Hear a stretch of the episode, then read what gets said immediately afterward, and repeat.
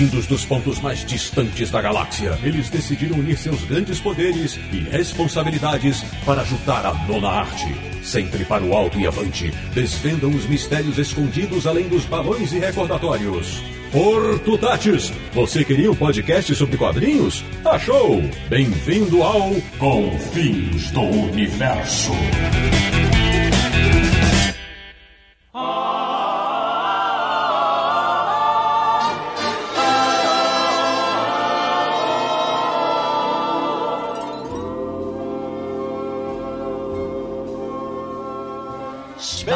Bem-vinda! Está começando mais uma edição de Confins do Universo, o podcast sobre quadrinhos que nunca ri da desgraça dos outros. Que é o podcast do Universo HQ, o site que mais preza pela sanidade de seus leitores. www.universohq.com E o programa de hoje vai discutir sobre um certo palhaço do crime. Eu sou o Sidney Guzman, falo de São Paulo, e quando era moleque confesso que nunca notei o bigode de César Romero por baixo da maquiagem. De Petrópolis, no Rio de Janeiro, o cara que já pintou o cabelo de verde e tem um terno roxo, Samir Naliato. E aqui vamos nós. Da República de Piranga em São Paulo, o homem que ri, Marcelo Naranjo. Até porque as minhas piadas são melhores que as do Coringa do filme, eu vou te falar, viu? Tu é o rei da comédia. De Luxemburgo na Europa, o nosso correspondente internacional. Ele, que até hoje não engoliu o nome Jack Napier, que dirá de Arthur Fleck. Sérgio Codespot.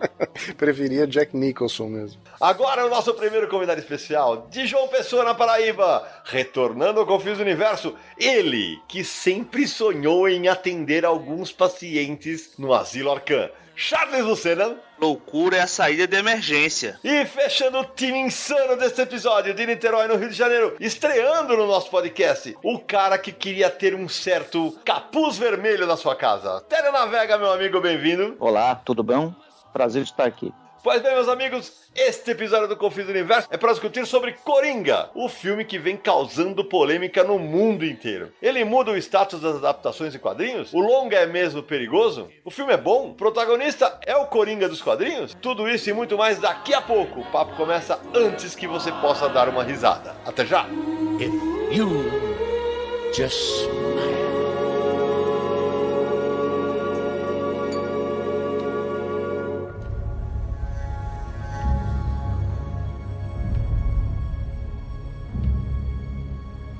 Antes de entrarmos nos recônditos da loucura, meu amigo Samir Neliato, como anda a nossa campanha no Catarse? Pois é, Cidão, como a gente faz todo episódio, aquele recado rapidinho antes de começar a discussão do tema desta vez. Então, lembrando para todo mundo nossa campanha de financiamento coletivo no Catarse, que é do modo recorrente, ou seja, é um apoio que acontece todo mês. Você basta entrar em catarse.me barra universo HQ e nos apoiar. Você pode escolher qualquer plano de apoio lá disponível, que vai do plano mínimo aos 5 reais, que é o aceito pelo Catarse, até vários outros planos, até um máximo que tem lá, ou você pode escolher um outro valor também. E nesses planos, dependendo do que você escolher, tem também as recompensas programadas. Então entre lá, catarse.me barra universo HQ, veja todos os detalhes, apoie, indique também para seus amigos, é, para indique o podcast também para quem você acha que vai gostar de ouvir a gente falando de quadrinhos e de filmes aqui, e nos apoie. Samir, nesse episódio temos nomes de apoiadores, afinal é uma das nossas recompensas, né? Para serem mencionados. Temos sim para eternizar o nome dos nossos apoiadores aqui no episódio do Confins do Universo. Dessa vez nós agradecemos ao Bruno Rosa, Bruno César da Silva, Dácio Mesquita Bicudo Júnior, Rodrigo Bigode, Breno Pereira, William Bowman e Luiz Eduardo Marinho Guzmão. Ó, obrigado a todos eles. E Samir, agora antes de gente começar o bate-papo, né? E aquela camiseta, Samir? Ah, pois é, né? A camiseta do Confins do Universo está à venda no site As Baratas, www.asbaratas.com.br, com aquela ilustração maneiríssima do Daniel Brandão com toda a equipe do Confins. Acesse lá o site e tem a sua camisa. Tem os modelos feminino e masculino e você pode parcelar a sua compra. É isso aí. Bom, antes de começar o bate-papo sobre Coringa, né? Como a gente faz todos os episódios, Charlão, você, tá, a gente falava fora do ar, né? Agora é assim, né? Um, um confins sim, um confins não, tem episódio com o Charlão, é isso? É isso, né? Mais uma vez aqui, sempre um prazer voltar. E para quem não me conhece, eu sou leitor e colecionador veterano de quadrinhos. É, já escrevi um, inclusive, chamado Um Cara Caiu do Céu, e hoje tô aqui de psiquiatra do Coringa, né? Exatamente. E Télio, é, para quem caiu agora na podosfera e nunca ouviu falar de Télio Navega, será que isso é possível? Conta um pouco da tua trajetória nos quadrinhos, meu velho. Olá, meu nome é Télio Navega e sou designer de formação e jornalista por adoração. Editei por 10 anos um blog de quadrinhos chamado Gibizada, no jornal Globo. Como resultado disso, eu escrevi um livro chamado Os Quadrinistas, só de perfis de autores brasileiros, como Laerte, Marcelo Quintanilha, de Salete, Moinibá e vários outros. São, foram 25 perfis e o livro saiu pela Zarabatana Books. É isso aí. E agora estou escrevendo o segundo livro, que deve, devo lançar no ano que vem. Muito bacana. E o, o Télio, você teve, uma, você teve uma passagem também na de Ouro, né? Na Pixel, né? Sim, sim, eu fui diretor de arte da Ed Ouro por três anos e era responsável também pela edição de quadrinhos, na edição de arte de quadrinhos. E a gente publicou quadrinhos clássicos, né? Flash Gordon, Príncipe Valente, e chegamos a publicar o primeiro volume de Monstros. Pena, pena que não continuamos. Uma pena mesmo. Meu amigo Sérgio Codespot, antes de falarmos sobre o filme Coringa, temos que fazer aquela introdução bacana sobre o personagem nos quadrinhos. Vamos lá. Coringa surgiu em 25 de abril de 1940, né? É, essa é a data de lançamento da revista Batman número 1. Lembrando que não é a revista que surgiu o Batman, que surgiu na Detective Comics um ano antes. O Coringa, nos quadrinhos, ele foi criado pelo Bill Finger, pelo Bob Kane e pelo Jerry Robinson. O Robinson mais a parte visual, o Bill Finger e o Bob Kane mais a parte do personagem. Ele foi inspirado no visual do Conrad Veidt, que é um ator do cinema alemão, que é famoso pelo aquele filme O Homem que Ri. Nesse filme, o rosto dele tinha sido deformado e ele tinha um sorriso permanente, uma coisa meio macabra. E foi por isso que eu fiz a brincadeira com o Naranja, que ele era o homem que ri, justamente por causa desse filme. É, e aí esse visual ficou o visual do Coringa. Quando ele surgiu, ele era um vilão meio psicopata, sadista, era um, era um gênio do crime e tal, né? Mas o Coringa é um desses personagens que ele teve várias versões nos quadrinhos. Ele foi sendo desenvolvido dependendo da época. Então, algumas épocas ele ficou mais infantilizado, mais palhaço. Outras épocas um pouco mais uh, sadista. Na época, por exemplo, uh, na década de 50 introduziram uma alternativa para a origem dele, porque ele não tinha uma origem definida, e aí ele surge a ideia do o capuz vermelho. Que foi o que eu usei na abertura pra, da apresentação do Essa Télio. história do capuz vermelho aparece na Piada Mortal, né? Bom lembrar. Isso, que é o- a, a ideia do capuz vermelho, que é quando ele, como um criminoso comum, escondendo a identidade, ele sofre um acidente e é transformado por uma série de químicos, e aí ele se transforma, vira o Coringa, a personalidade, né? Essa história que você falou do Capuz Vermelho foi contada primeiro em Detective Comics número 168 e foi escrita pelo Bill Finger, um dos criadores do Coringa.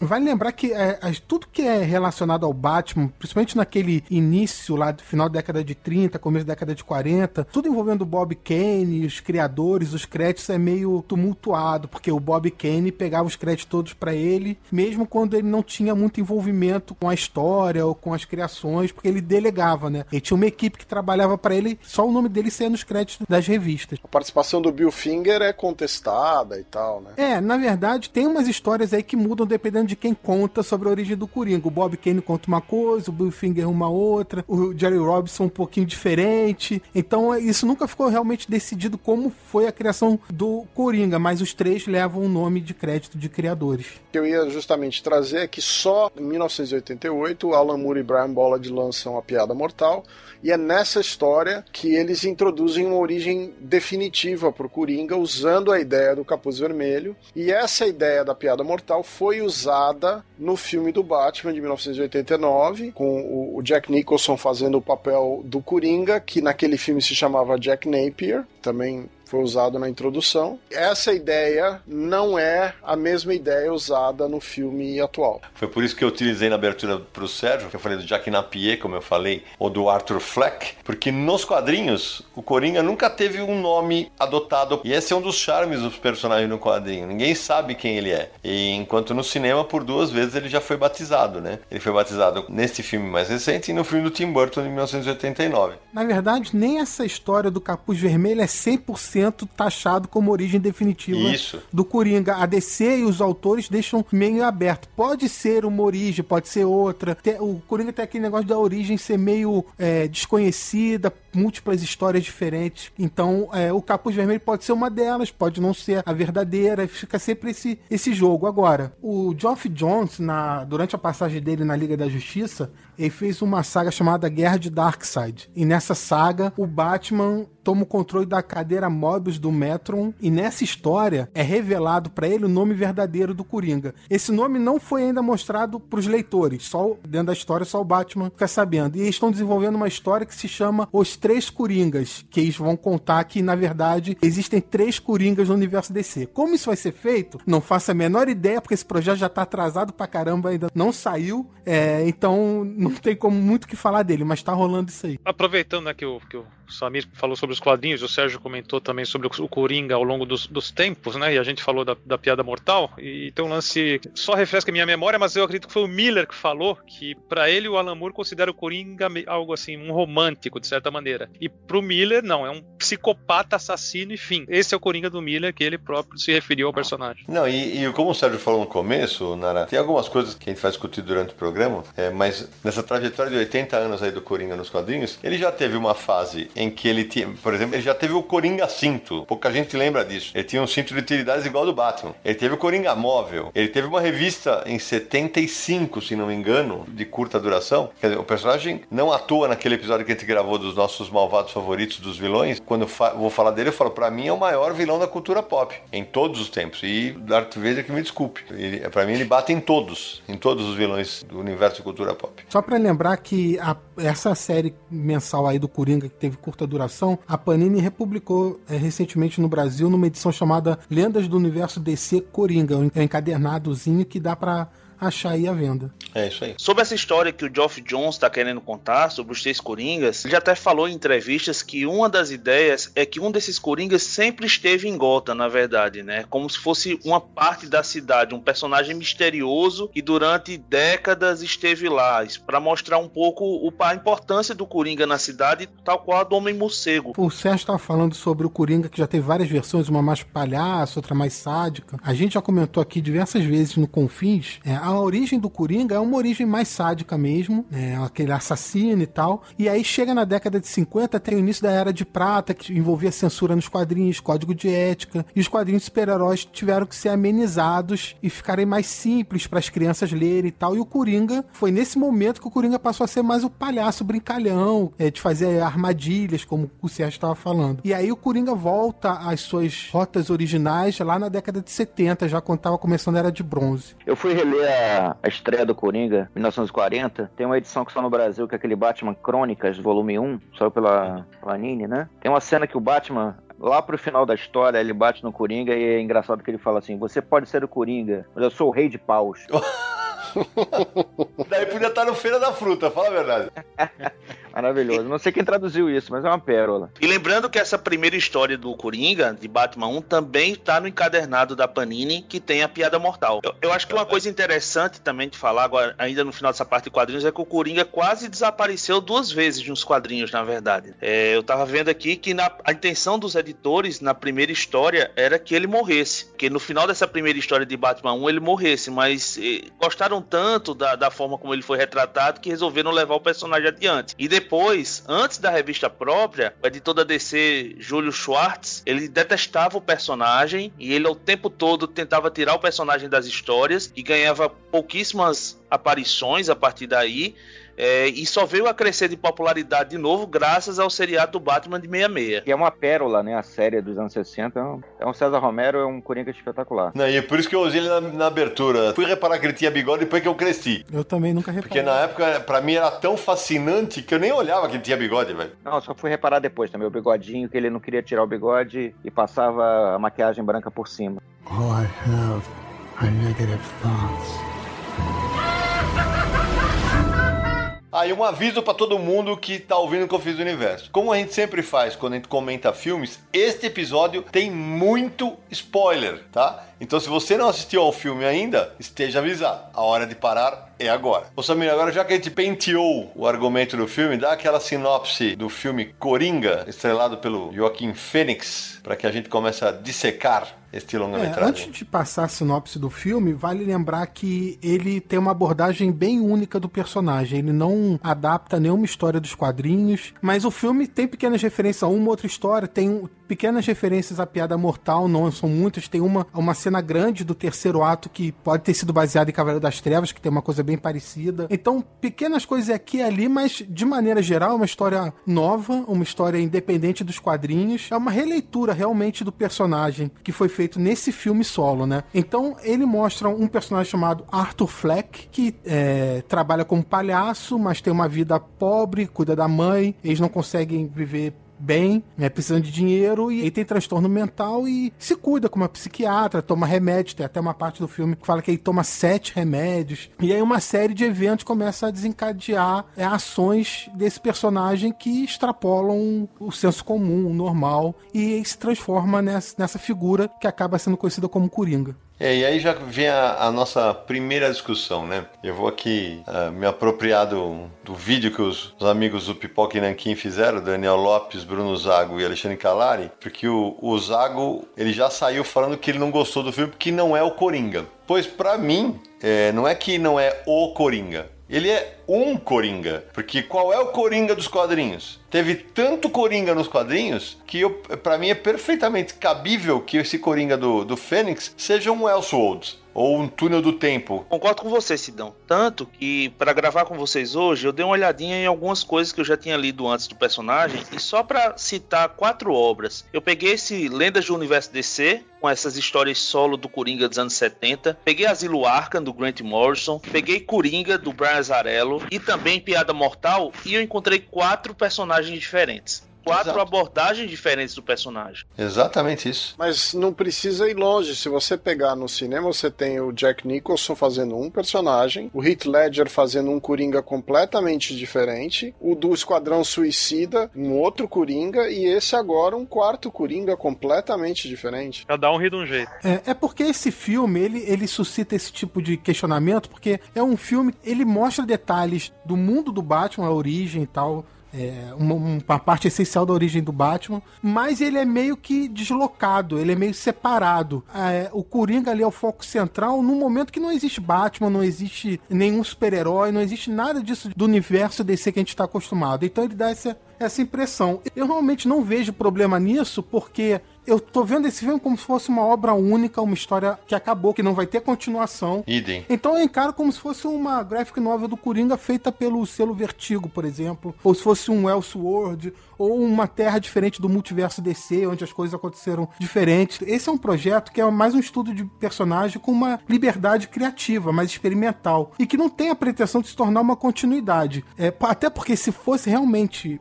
um filme que desse uma continuidade, um universo compartilhado, DC e tal, aí eu teria bastante mais problemas com o filme do que encarando dessa maneira que eu falei. Mas vocês não acham forçadas essas aparições do Bruce Wayne, essa necessidade que o filme tem de vez em quando de lembrar a gente que se passa assim num universo onde, tem ou terá o Batman? Ô Charles, pra mim, quando eu saí do cinema, eu falei. é, da- daqui a pouco eu vou falar uma por uma. É, para mim, os piores momentos do filme são as tentativas de ligação com o universo da DC. Eu comentava com o André Morelli, que já participou aqui do, do Confins do Universo com a gente e tal, que a sensação nítida que eu tive é que a Warner tinha um grande filme sobre um psicopata e alguém lá dentro teve a ideia e falou assim: investe o Coringa nele. É, exatamente. Eu acho que o filme nasceu antes de, de ir pra Warner.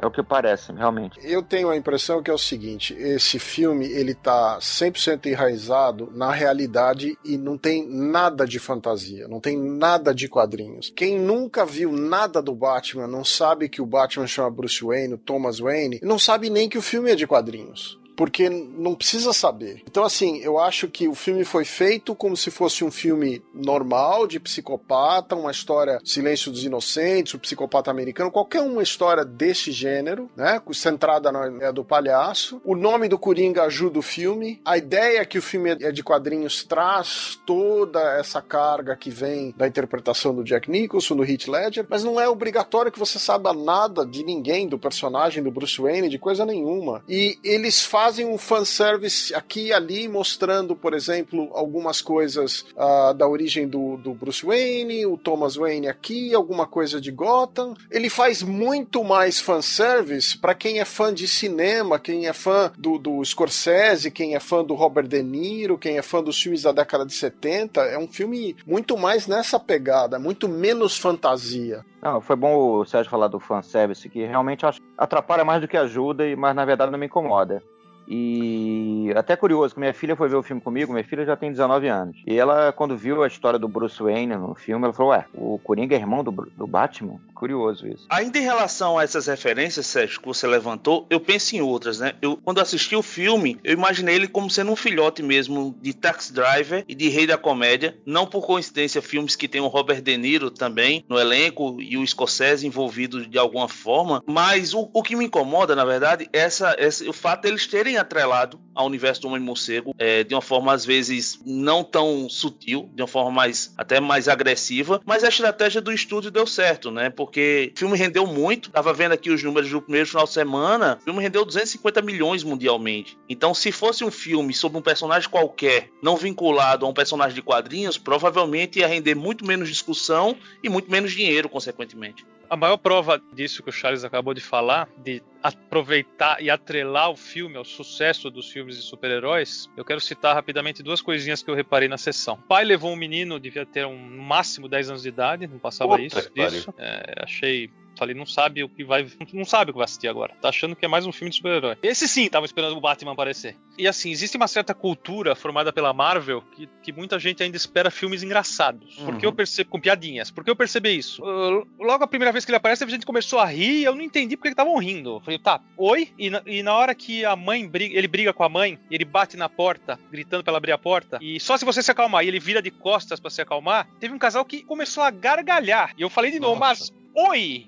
Eu, eu, não entendi até agora. Então, assim, é sinal que tem um público que não estava esperando o que encontrou pela frente. É, é esse é. filme realmente não é pra criança, né? É, esse é um tipo de comportamento de público que a gente até já chegou a comentar outras vezes em outros episódios do Confins. É, tá meio pasteurizado esse tipo de comportamento, né? As pessoas parecem que vão no cinema ver o mesmo tipo de filme sempre e nem sempre você vai ver aquilo que tá acostumado. Tem outras coisas também. E não sei por que agem dessa maneira. Talvez seja uma boa solução pra Warner até abraçar essa coisa contrária da Marvel, né? né? Já que a Marvel faz os filmes mais alegres, mais engraçados e divertidos, a Warner abraçar essa veia dark, mas uma veia dark em qualidade, nada Zack Snyder, por favor. Só para amarrar isso que o Telly falou, é, o filme não é para criança, tanto é que a classificação etária dele é de 16 anos no Brasil. Isso, nos Estados Unidos é classificação R, que é não recomendável para menores de 17 anos. Isso, assim como o Watchmen também. O Watchmen também era R. Sim, também teve outros. É, Deadpool, 300 de Esparta, Sin City, V de Vingança, Constantine, então tem outros também. Eu queria aproveitar o... Desculpa interromper, eu queria aproveitar o que o Samir falou que é uma obra única, só para dizer que o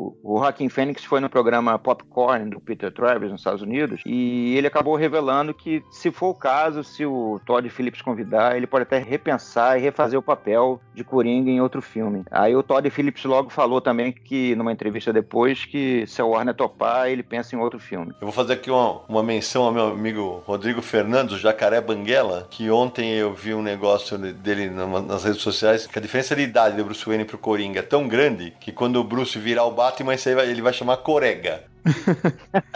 Não, seria interessante se acontecer um segundo filme do Coringa. Acho que seria interessante uma vibe mais Gotham Central, talvez com René Montoya ou até o uhum. Comissário Gordon, né? Seria mais pé no chão, na vibe realista seria interessante. O Charles comentou que o filme arrecadou 250 milhões no primeiro final de semana de estreia, né? Ele custou alguma coisa entre 55 e 70 milhões para ser feito, não tem dados finais ainda cada um diz uma coisa. E só de marketing foram 120 milhões, ou seja, quase o dobro do filme. Se não foi o dobro, né? Então, pra você ver como os estúdios investem em propaganda para filmes, né? É muita grana que rola. Agora, Charles, eu queria comentar uma coisa que você falou sobre esse negócio de forçar, colocar coisas do Batman e tal. Eu vou confessar que não me incomodou tanto pelo mesmo motivo que o Coringa não me incomodou, porque é uma história alternativa. É, então o Bruce Wayne pode nunca se tornar o Batman. Isso. O Thomas Wayne pode ser diferente do que a gente conhece nos quadrinhos. Então o Gotham pode ser diferente, tudo pode ser diferente, nada precisa ser igual, que é uma nova interpretação, entendeu?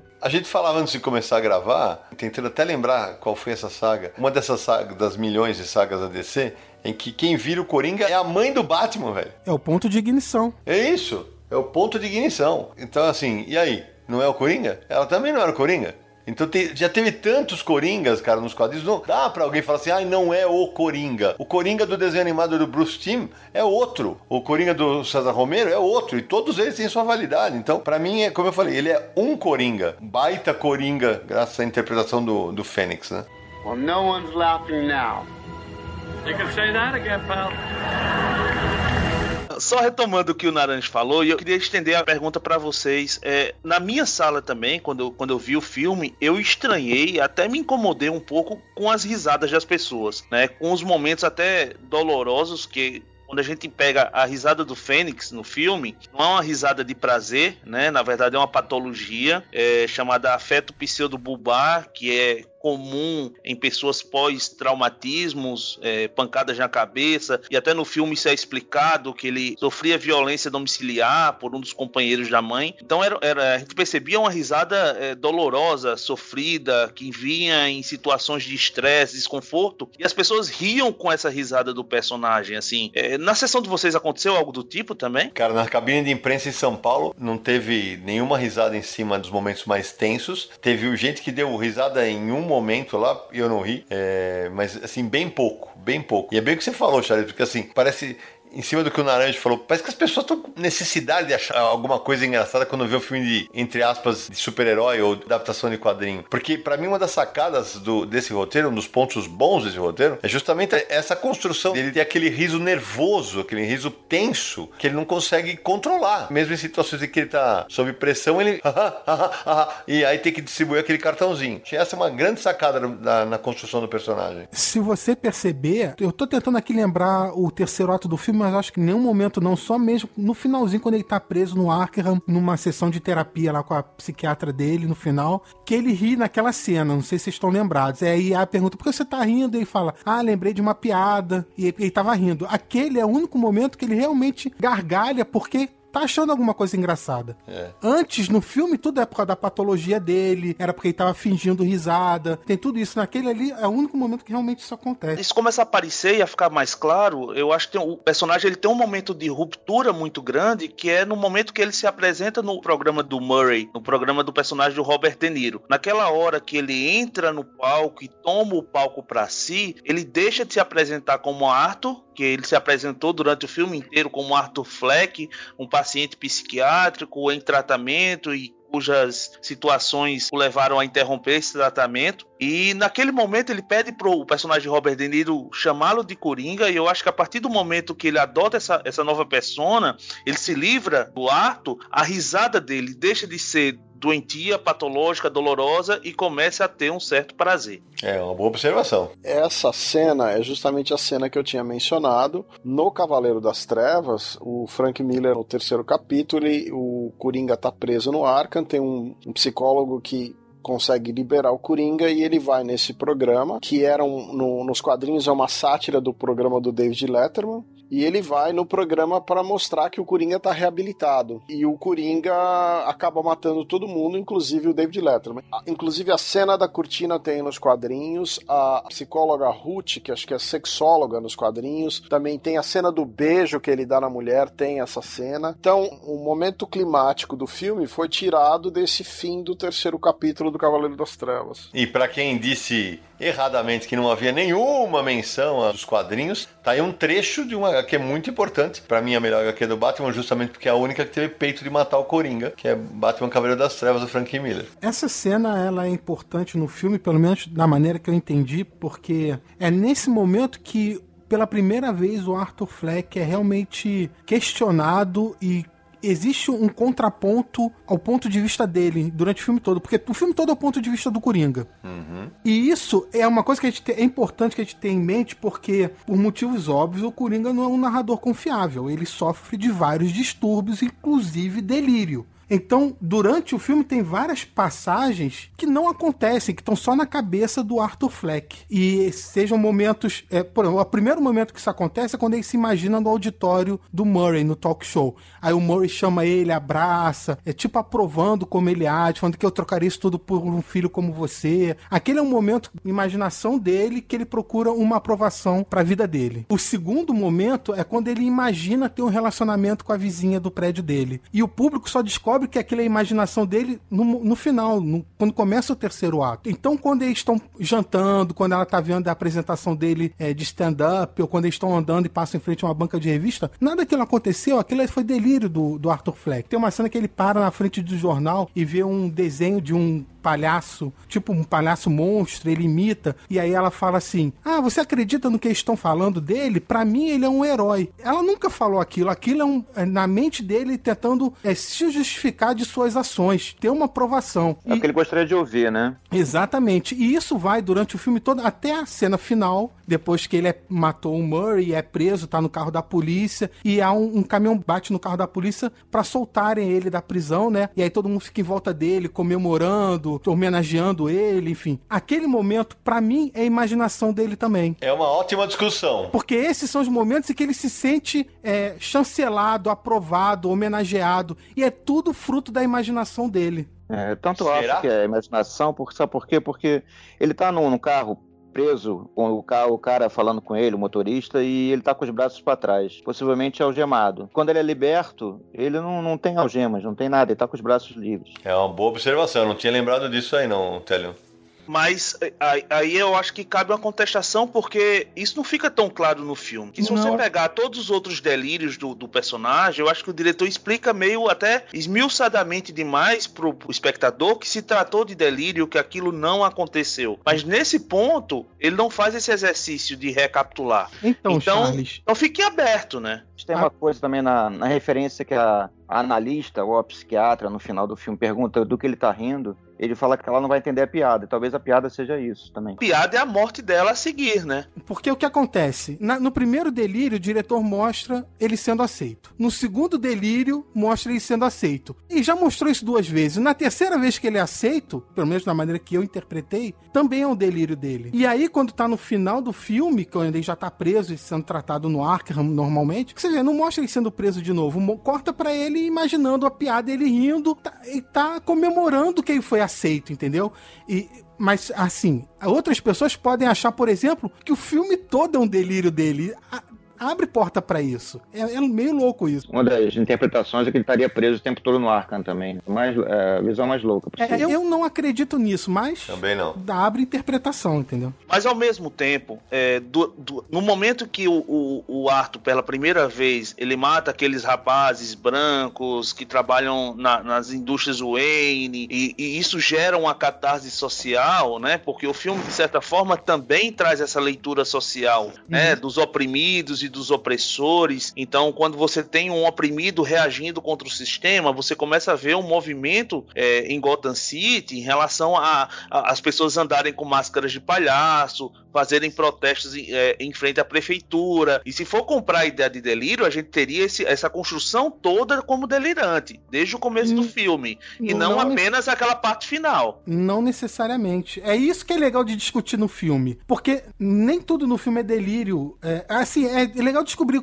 O que, que é delírio e o que, que não é? A gente tá falando de um cara que é profundamente perturbado, assim. É, fica complicado de você conseguir separar isso. Cada um vai ter uma interpretação diferente. Eu tô falando da minha interpretação, né? Assim, para mim, a, os manifestos aconteceram, a revolta aconteceu, é, existiu um movimento popular contra quem tava no poder. E tanto que o, tem um, até uma cena do filme que o Arthur Fleck vai num desses manifestos e ele vê as pessoas se manifestando e ele até abre um sorriso por causa disso, né? É, para mim aquilo tudo aconteceu e ele foi criando aquele mundo na cabeça dele a partir disso tudo. Mas aí, Samir, é, se, se, toda, se toda aquela cena do final fosse um delírio, o Bruce Wayne não teria ficado órfão. Sim, pode ter sido. Como pode ter sido? Ele, ele viu os pais morrerem, cara. Então, para mim, por isso que para mim aquela cena é real, a cena da batida. É, porque ali desencadeia todo aquele momento turbulento que vai desencadear, que vai terminar na morte do Zoane. Pode ser um delírio só também a imaginação dele, ele sendo é. ovacionado pela galera, não necessariamente o crime contra a família do família Wayne. Peraí, peraí. Mas uma coisa assim, eu, eu entendo que o Terry falou que pode ser só a, a cena da ovação a ele, pode ser só esse momento a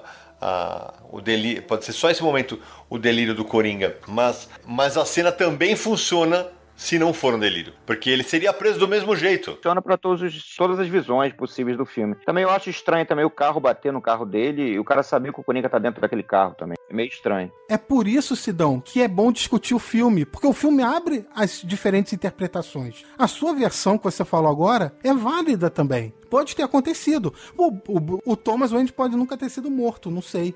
Ou pode ter sido. Você está se baseando o filme todo a partir de narrações do Coringa. E ele não é confiável para as narrações. Porque ele é doido, entendeu? É, eu, eu queria discordar meio que geral de muita coisa e assim, eu, eu acho válido o que vocês estão falando, mas eu tenho uma visão diferente do filme. Eu acho que o diretor usou o filme como um subterfúgio. Eu acho que a questão do delírio, por exemplo, é assim, ele introduz a ideia do delírio e aí qualquer um pode ter qualquer interpretação, mas para mim ele fez um filme político ele fez um filme que não é de super-herói nem de fantasia, baseado na realidade americana. Ricos contra pobres, o momento que os americanos estão vivendo agora, aquela paranoia que está que, que tá acontecendo nos Estados Unidos, aquela sensação total de nós contra eles o tempo inteiro lá. Sim, com certeza. E o filme, ele tem esse elemento subversivo de. Tem até uma, aquela manchete: vamos matar os ricos, aquela coisa toda. É a briga que está acontecendo lá, né, do, do, do, do, do 1% contra o resto dos americanos americanos. Então, assim,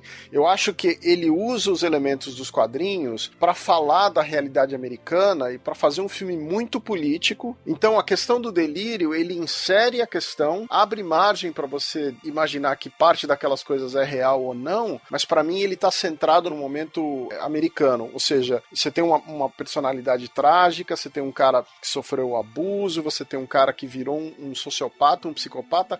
A sociedade trata ele como uma celebridade celebridade, ele se enxerga como uma celebridade, as pessoas deixam isso acontecer, as pessoas constroem essa situação. Então, assim, é uma, para mim, o filme tem esse, essa conotação muito mais. Eu, eu nem encaro como um filme de super-herói nem nada. Eu acho que o nome tá usado, tem personagens ali, mas eu tenho uma visão totalmente diferente. E as referências da década de 70, eu, eu tenho uma que ainda não ouvi ninguém citar, que é o Franco Atirador, que é um filme do Michael Cimino, que chama The Deer Hunter, com Christopher Walken, que o De Niro e o Christopher Christopher Walken volta do Vietnã e tem uma brincadeira de roleta russa. Eu acho que tem, também tem isso do filme dele ficar tentando se matar, ou fingindo que vai se matar, ou essa vai ser a minha piada, eu vou terminar o ato. Então, assim, essa paranoia da década de 70 que tinha essa realidade, eu acho que ele jogou no filme e abusou. Apesar que o diretor fala que o filme se passa em 1981, tem até aquele, é, aquele filme do Zorro, As Duas Faces do Zorro, né? O Zorro The Gay Blade, tá em cartaz no cinema num, num, momento que define como sendo um filme, um momento de 1981, que é a estreia do filme. Que tira o sarrinho do Batman, né? Porque na, na origem, para quem, pro leitor talvez que não saiba, ouvinte mais novo, né? Os pais do Batman morrem quando eles vão assistir Zorro no cinema, né? É, e aqui é uma brincadeira, é, é um É uma provocação Exatamente. O que eu queria dizer é que, assim, ele fez uma reconstrução do período da década de 70 que tem gente que vai enxergar, por exemplo, o Desejo de Matar, tem gente que vai ver os filmes do De Niro, né? O, o Taxi Driver, a interpretação do Taxi Driver é óbvia nesse filme, mas ao mesmo tempo ele usou isso para fazer a metáfora, eu acho, que dessa realidade americana e a parte de quadrinhos é superficial, é, é sabe, é, assim, é a cereja em cima do bolo só. O filme não é sobre isso. Discutir essas questões do Batman, eu acho que é relevante para a comunidade de quadrinhos, mas eu acho que em termos de cinema não é isso. É, eu acho que pra, achei que todos nós aqui concordamos que, ponto, não é um filme de, de quadrinhos, é, é uma pegada diferente. Agora, quando, sério, quando você fala da, do lance político, né, é, para mim, aí é um, é um dos problemas do filme. Ele, ele aborda a política de uma maneira absolutamente maniqueísta. É assim, todo rico é ruim, todo pobre é legal. Exatamente, exatamente. E uma das grandes questões que se discutiu até mesmo antes do lançamento desse filme é se é, seria ou não um filme perigoso. Ah, eu sempre parto da teoria que não existem filmes perigosos, existem pessoas perigosas que assistem aos filmes, mas ele é questionável sim quando ele tenta abordar essa questão política, porque em alguns momentos, eu acho, principalmente no primeiro texto do filme, o Arthur Fleck, ele, ele é mostrado com extremo é, vitimismo, na minha opinião. Eu acho que se tenta, em alguns momentos, até se criar uma certa empatia, se forçar uma certa empatia pelo personagem. A gente sabe que na psiquiatria, a psicopatia que a gente tem falado aqui, que a gente chama de transtorno de personalidade antissocial, ela, uma das principais características do portador desse tipo de transtorno é que ele não tem empatia, culpa ou ressentimento é, em relação a nada. E o personagem brinca com criança no ônibus, ele trabalha no hospital infantil e gosta de trabalhar no hospital infantil. Então eu acho que existe essa forçação. Eu acho que o filme às vezes tenta justificar, tenta validar as ações do vilão, que são no mínimo questionáveis, e também ele divide essa responsabilidade dos atos criminosos do personagem com essa história da classe privilegiada e opressora, como se fosse culpa de todo mundo, mas não da forma é, bipolar que às vezes o filme trata. Pra gente falar de um filme é, que tem assassinos como celebridades, a gente tem um filme muito melhor chamado Assassinos por Natureza, o Oliver Stone dirigiu em 94. A questão da subversão social foi muito melhor discutida em Clube da Luta. Então a gente tem um filme que peca exatamente na questão política que o diretor tenta injetar ao longo do roteiro, né? Eu acho que o filme ser político e de conflito de classes, eu acho que não, não, é, não é um demérito e, na verdade, eu acho que é uma tendência do, do cinema contemporâneo, porque Bacurau é um filme político e o Parasita também, do Bong Joon-ho, que ganhou Palma de Ouro em Cannes, também é um filme político de luta de classes classe. Curiosamente, um, o Coringa ganhou Leão de Ouro em Veneza e o outro ganhou Palma de Ouro, né? Então acho que é um assunto sendo discutido e é um o assunto do momento. É, todos, todo o clima é tenso, tá, mais do que os Estados Unidos, até no Brasil, há um conflito de classes também. Charles falou do, da questão do, do maniqueísmo, de ser um palhaço também, de, de, lidar com crianças, mas eu não sei se vocês sabem, mas o personagem do Coringa nesse filme é baseado no John Wayne Gacy, que é aquele palhaço que foi serial killer e inspirou o Pennywise do It. Tanto que a maquiagem do Coringa nesse filme do, do Joaquin Phoenix é igual a John Wayne Gacy. E ele tem aquele losango em torno dos olhos na maquiagem, que é igual a do John Wayne. E o John Wayne, ele atuava em hospitais, em festas infantis, lidava com crianças, e depois ele matava algumas delas, e ele atuava como nome de palhaço como Pogo, que é o nome do lugar onde ele faz o stand-up no filme do Coringa. Então, Télio, mas isso não acontece no filme. Não existe essas mortes aleatórias causadas pela frieza de uma psicopatia. Na verdade, o, Coringa do filme, ele se vinga. É, é, tem até um certo prazer nisso. Então ele mata o personagem do Robert De Niro, porque em algum momento o personagem do Robert De Niro vai contra as ideias dele e o humilha. Ele mata a mãe a partir do momento que ele se sente traído pela mãe. Ele sim, mata sim. a vizinha a partir do do momento que ela não retribui o entre aspas amor que ele dá para ela. Então assim, sempre parece uma reação como uma enviesada visão de justiça e não simplesmente Sim. a frieza do ato de matar, né? Mas Charles, nenhum desses são motivos para matar uma pessoa. Se, se, ele matou todos eles por causa disso, assim, é porque realmente tem muitos problemas, não é? E vamos lembrar assim, no começo do filme ele tá sendo tratado, ele toma sete remédios, ele tem uma, como é que eu posso dizer, um acompanhamento. É, eu vou lembrar de novo, o filme é narrado pelo Coringa. Essa luta de classes que todo rico é ruim, todo pobre é bom, é uma mentalidade que é retratada através dos olhos do Coringa. Porque quando ele entra no. Por isso que eu falei que aquela cena do talk show é tão importante. Quando ele entra, confessa os crimes dele e começa a ter uma discussão com o Murray, ali ele tem um contraponto. Ele fala: Mas isso é motivo para matar alguém? Você não me conhece, como é que você sabe que eu sou ruim? Como é que... E começa a ter uma discussão ali botando um contraponto. É o único momento que o Coringa vê um contraponto de sua visão de mundo deturpada. Não, até o personagem do De Niro fala isso pro Coringa, né? Que ele tem autopiedade, que ele se auto-vitimiza, né? Isso. Eu, do ponto de vista narrativo, eu acho que é, um dos pecados do filme, do, do, da construção do personagem,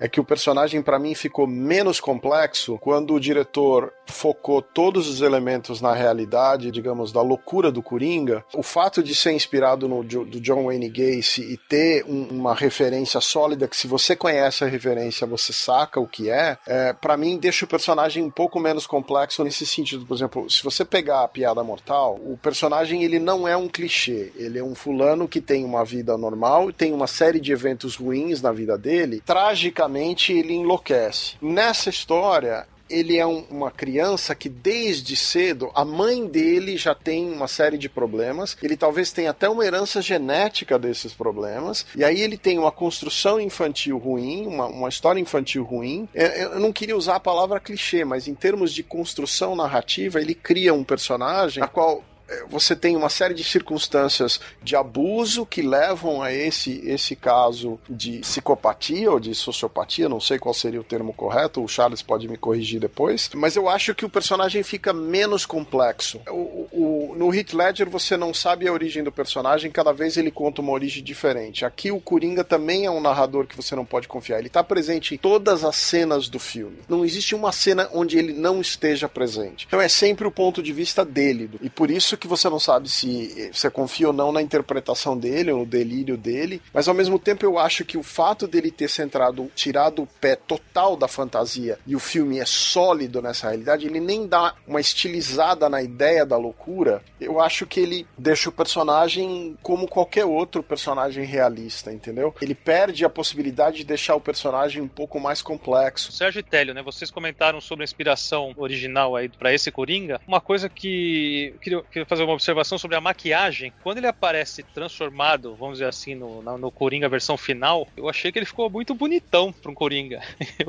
um, um, lance do Coringa dos quadrinhos e do, do Riff Ledger, principalmente, é assustar, né? Você olha pro cara e o cara é um palhaço apavorante. E ali ficou um palhaço quase galã. Então eu achei um negócio um pouco. Não sei se casou bem. Apesar que acho que ficou uma indumentária legal, mas não sei se casa bem com o espírito do que é o Coringa. Eu discordo completamente do Naranja. Tem vários Coringas nos quadrinhos que, tem, ó, que são bem afeiçoados. O, próprio Coringa que o, que o Télio citou do Batman Cavaleiro Branco é, é, é um cara super bem apessoado. Pra mim, eu discordo completamente. Mas, de mas isso é um fenômeno recente. Como recente? Pô, o Coringa do Marinho, o Coringa do Paul Dini no desenho animado. Pô, tem um monte de Coringa bem apessoado, cara. Eu não acho que ele tenha ficado bem apresentável, mas ele ficou confiante. Quando, ele muda a postura. É então, quando ele fica confiante, muda a aparência dele, né? Ele, ele anda diferente, ele se move diferente. Os enquadramentos mudam também, né? A câmera fica de baixo para cima, o cara fica mais poderoso. E não sei se vocês sentiram isso também, mas já no final do filme, no, no, no momento da, da, revolução, entre aspas, que a gente discutiu se era real ou não, tem aquela cena dele encostado no, no vidro do carro e ele já tá um pouco desgrenhado, já não tá tão mais arrumadinho. Ele me lembra também ali o, o Coringa do Heath Ledger, né? Naquela cena do Cavaleiro das Trevas, onde ele abre o vidro e coloca a cabeça para fora. Eu, na hora, eu juntei muito uma coisa com outra. A cena do Coringa no carro também tem no filme do Nolan. Agora, o Charles falou negócio aqui que para mim é, uma da, é um dos pontos a ser discutido do filme. O Charles falou que ele matou a vizinha. Para todo mundo ele matou a vizinha? Para mim não. Eu não tinha pensado que ele tinha matado a vizinha. Para mim também não. Eu foi uma dúvida que eu saí do filme. Eu não consegui sacar se matou ou não. Para mim não matou. Eu achei que não. Para você sim, Charles? Para mim ficou claro que ele matou a vizinha e a filhinha dela. Nossa, para mim nem a pau. Ficou claro onde? Não, ele entrou no apartamento dela, ela ficou completamente assustada e ele, no discurso dele, ele já estava ameaçando ela. É, foi a hora quando ele teve a ruptura do delírio, que era delírio, que era real. Ali ele se sentiu rejeitado. E a forma como ele sai do apartamento dela, pra mim, é, ficou no subtexto que ele, que ele foi adiante ali. Essa cena é muito parecida com a cena final que ele tá em Arkham e mata a psiquiatra. Só que na cena final, deixa claro que ele matou porque ele- as pegadas de sangue dele no corredor mostram. Já na cena com a vizinha não mostra nada. Sabe qual que é a piada que ela não entendeu no final do filme, a, a psicóloga? A piada mortal. Puta que eu pariu, né? Não, Você podia dar a risada do Fênix agora, porque foi ruim pra caralho, velho. Think this is funny? Is this a joke to you? É, e aproveitando esse papo que, tá- que o Charlie levantou aí sobre a vizinha, esse pra mim é um dos buracaços de roteiro. Tanto o Arthur quanto ela, eles vivem num bairro perigoso, quer dizer que ela, sozinha com a filha, manteria a porta do apartamento aberta. Ah, vai se fuder, né? Pelo amor de Deus, cara. Esse pra mim é um, é um dos rombos do roteiro, que o filme é todo baseado em, ah, tá preocupado em, em mostrar a realidade e tal. Cara, desculpa, ela é safa pra caramba. Ela jamais manteria uma porta numa vizinhança daquela aberta. Esse pra mim é um dos buracos. Um só, daqui a pouco eu vou falar dos outros. Porque eu acho que o, o cara não é um incel, que o Arthur Fleck não é um incel. Porque ele não, não é misógino, eu acho. Ele tem ainda relacionamento com mulheres, não tem aquela aversão a mulheres que os incels têm, que os celibatários involuntários têm. É isso que é legal, Télio. Aproveita antes de passar pro Charles, explica pra, de repente, quem tá ouvindo a gente não sabe o que é um incel. Incel é o celibatário involuntário, né, do termo em inglês. São homens que não se relacionam com mulheres, não porque não querem, porque não conseguem. E eles miram quando eles eh, se reúnem em fóruns na internet para atacar, não atacar mulheres, mas atacar também homens que se conseguem se relacionar com mulheres. Os, os- eles chamam de sheds, que do, do no- nome em inglês shed, que seria o atleta, o homem que se relaciona com, com mulher tranquilamente. Então ele- esses, esses incels que não se relacionam com mulheres, né, que na verdade não se relacionam não, não só se- sexualmente, não se relacionam socialmente. E eles se reúnem para atacar e muitos dos atiradores que mataram em, atacaram em universidades americanas se autodenominam incels. Não, eu também não vi dessa forma, não. Eu, eu não acho que o, que o Arthur se porte como um incel. Eh, Pelo contrário, as relações que ele tem, as poucas relações que aparecem com mulheres são bem construídas. A relação dele com a mãe, por exemplo, é extremamente bem construída e bem entendida. Então existe o interesse, existe o platonismo lá presente, mas não existe uma repulsa, não existe um- uma misoginia. Então eu acho que essa ideia que foi muito discutida na internet, eu acho que, que não se aplica ao filme, não. Antes do filme estrear, existia a- a- uma espécie de uma, de uma pré-histeria na internet falando que era mais um filme de masculinidade tóxica. Eu não enxerguei nada disso no filme do ponto de vista assim. É um, eu acho que é um filme pesado, perturbador, até um pouco subversivo em certos aspectos, mas não é um filme sobre masculinidade tóxica, na minha opinião. Eu não vi dessa maneira, não enxerguei esses elementos. Não sei se vocês viram isso. Eu também não. O filme, na verdade, é sobre bullying, sobre transtorno, sobre falta de relacionamento, né? Porque é o que provoca tudo no filme. O cara sofre bullying desde o início do filme. Bullying de crianças, de jovens, de. Não, não necessariamente de homens ricos, mas de homens que estão ali não entendendo o transtorno dele.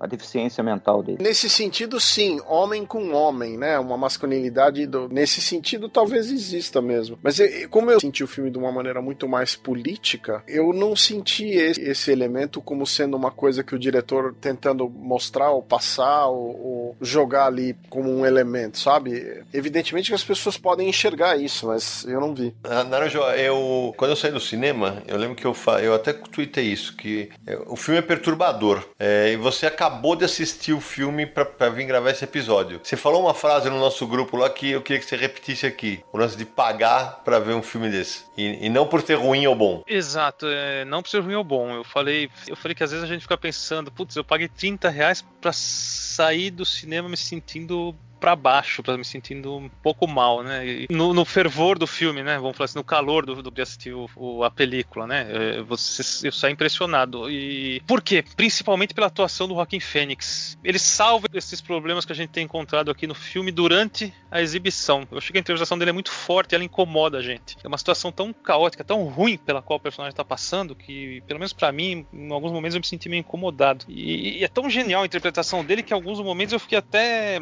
Por exemplo, quem nunca sonhou com nada, né? Na hora que ele sonha que ele tá participando do, do talk show, com aquele jeito meio, meio bobão, né, que ele faz, eu fiquei, eu achei impressionante. Então, assim, tem, tem esse lado, né? O- do- no calor do filme ele pega a gente. Depois, quando dá, começa a dar uma esfriada, você começa a raciocinar melhor, você começa a pensar em alguns problemas, aquilo assim, aquilo assim. Mas ali, as duas horas foram, foram sufocantes. Pra mim. E o abraço que ele dá no De Niro, assim, nessa cena do delírio é tocante, né? Que ele fala, né, que é o pai que ele gostaria de ter, né? Isso. Você já vê a carência do personagem todo a partir dali. Na verdade, Tele, ele busca esse pai o tempo inteiro, né? No De Niro, no Thomas Wayne. Então, qualquer vislumbre de uma personalidade paterna pra ele, ele abraça é, de forma dolorosa. É, o papel do cinema é esse, é encantar a gente, é alegrar a gente, é entristecer a gente, é arte, né? E acho que a arte ela funciona a partir do momento que ela mexe com a gente, né? E, e nem sempre isso é necessariamente algo bom, vamos dizer assim. É provocar emoção, né? Se você estava no filme e você sentiu essa emoção, acho que nem sempre é risada, nem sempre é, é diversão, é também pensar, refletir e sentir um soco no estômago de vez em quando. E é isso, amigo, porque muita gente falou: ah, é filme de quadrinho, tem que- eu tenho que ir lá pra rir. Quem disse? Pois é. Até porque quando eu vi Mulher Gata eu chorei de raiva. Teve aquela polêmica que o diretor falou que não estava entendendo porque o filme dele era, era violento e não sei o que, até citou o filme do John Wick, né? E morre um monte de gente nos filmes do John Wick, mas o John Wick é um filme que parece fantasia, é um, a violência é toda estilizada, o universo do filme é todo estilizado. É um filme muito mais leve do que esse filme do Coringa. Ah, já que você falou no John Wick, eu queria pesquisei os números de pessoas que ele matou nos filmes do John Wick. No segundo filme ele matou 128 pessoas, só no segundo filme. No total na trilogia foram 299. Mas eu Coringa acho que- mata 6, né? Quer dizer, tirando a conta do Charles, ele mata 6. Mas eu acho que tem diferenças. Eu concordo com o Sérgio. Eu acho que John Wick é quase um, um Looney Tunes, né? Descerebrado, é, extremamente violento, mas aquela violência é coreografada, né? É, violência Meio- gráfica, né? É, meio John Woo. E, e o Coringa não, cara. O- Eu concordo. O Coringa é um filme super denso, super perturbador. é, você sai do cinema mal. A primeira, a primeira, o primeiro momento pós-sessão é, é de silêncio, é de peso. E, e vou contar pra vocês, foi a primeira vez é, é, que me chamaram é, é, na TV pra falar sobre filme. Eu sempre vou pra falar de psiquiatria e na- nessa vez me chamaram pra fazer esse alerta em relação a crianças, em relação à classificação etária do filme, se é um filme pra todo mundo, se é um filme pra um cara que tá deprimido ver e sair mais leve do cinema. Então, o filme tem, É, tem essas questões. Não dá. Se o cara ler aquele mangá documentário Pipoca Nankin, Virgem depois dos 30, e vai ver o Coringa depois, dá problema. É, é verdade. Agora, já que o, o- a gente tocou no assunto do Thomas Wayne, tem uma, uma coisa que a gente falava fora do ar e que eu quero retomar aqui. É, porque na hora no cinema que apareceu, ah, não sei o que, o Thomas Wayne é pai do Coringa. Eu cheguei a balbuciar de puta que pariu, né? Eu fiz assim, ah, não, né? Aí beleza, aí o filme se desenvolve, a gente vê que é- era uma loucura da cabeça da mãe dele e tal, caramba. Só que eu tava falando, a gente falava fora do ar, pra mim, beleza, ele- o Thomas Wayne não é o pai do Coringa. Mas pra mim a porta ficou aberta sim, porque o Thomas Wayne que é mostrado ali, pra mim ele pode ser sim um filho da puta e pode sim ter forjado o laudo da mãe do Coringa, que ela fosse taxada como louca. Esse que é o ponto. Mais algum de vocês pensou nisso? Não, se ele forjou ou não forjou, não sei, mas ele com certeza ele se relacionou com a mãe do Arthur Fleck, ó, com a Penny Fleck, porque na- tem, uma, tem uma cena que aparece a foto, né, dela na mão dele, do filho, e atrás tem uma- um recado do Thomas Wayne dizendo que tem saudade do sorriso dela. Então ele deve ter se relacionado com ela em algum momento, até que ponto foi esse relacionamento, eu não sei, ou se é o E- pai ou não. E também, Telho, a minha dúvida é que aí, por exemplo, é, é, tentando fazer os dois contrapontos, talvez fosse ela que escreveu aquilo. Também a gente não vai saber nunca. Esse é o, esse é o grande barato, né? Olha, eu concordo com o que você falou. A única distinção que eu faço é que, dentro do, do filme, da lógica do filme, o personagem que tá em todas as cenas, ele não acredita nessa possibilidade. Ah, o delírio dele, que seja, o... tem um determinado momento do filme que ele pega aquele. que ele tá lá no, no, no Arca e ele pega aquele laudo sobre a mãe dele e tá escrito tudo aquilo: que a mãe dele era louca, que tinha delírio, que ele sofreu abuso, que ele foi adotado, e aquilo cristaliza como sendo realidade para ele. Então ele não acredita nessas outras possibilidades. E se a visão dele é um delírio, se é deturpada, independente do que pode não ter acontecido, eu não sei, mas dentro da lógica do filme, o personagem ele refuta essa possibilidade,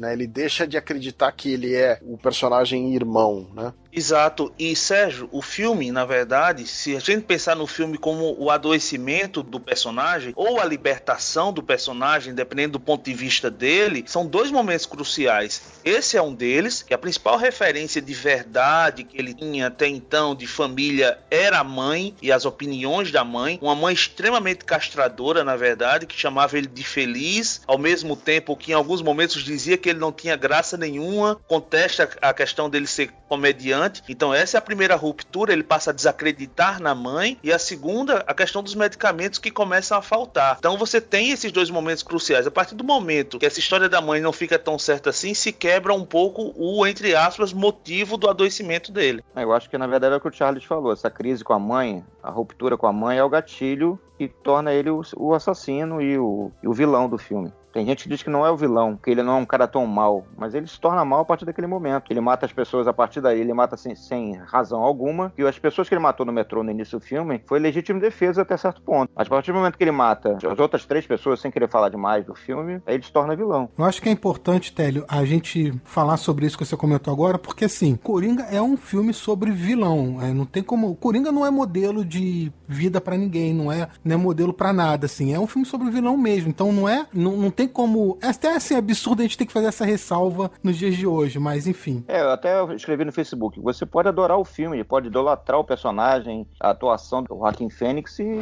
não concordar com as atitudes dele. Pode usar a lancheira dele tranquilamente, sem problema. É, concordo. É, o, pra mim, o, uma das questões do filme é que, assim, é, eu acho que uma das coisas que mais interessa do personagem, do, nas versões que eu gosto do personagem dos quadrinhos, é que ele amoral, quando eu acho que ele tá bem escrito pro meu gosto, pra minha opinião. E no filme, eu acho que ele, em nenhum momento ele é amoral, né? E, e aí é uma linha que é complicada para mim, dentro da complexidade que eles querem construir no personagem. Eu acho que tem uma série de coisas no filme que são mais superficiais, principalmente se você não adotar a postura de que uma parte grande do filme é um delírio dele, ou que é um, um filme só pela visão dele, né? Esses aspectos às vezes são complicados. Tem momentos do filme que a lógica emocional se sobrepõe à lógica pura. Então, isso que você falou da porta do apartamento é um momento. Tem aquela cena do cinema que a gente estava discutindo fora do ar, onde ele tem lá uma confusão na frente do teatro, onde está o Thomas Wayne, e ele aproveita da confusão para fugir pelo lado do cinema. Só ele, ninguém viu, não aconteceu nada. São dois momentos que você pode ir pela lógica emocional do filme, ou pelo prisma dele deturpado da realidade. Você, ele se vê daquela maneira, ou ele vê a cena daquela maneira, mas que não tem a ver com a lógica intrínseca da realidade, né? Ah, mas para mim essa a entrada no cinema para mim não, não, tem nada a ver com lógica, para mim é um rombo do roteiro mesmo, é um buraco que o cara criou e fala, ah, não, ele vai entrar sem ninguém ver. Agora dentro desse negócio do, do que é verdade, do que não é verdade, é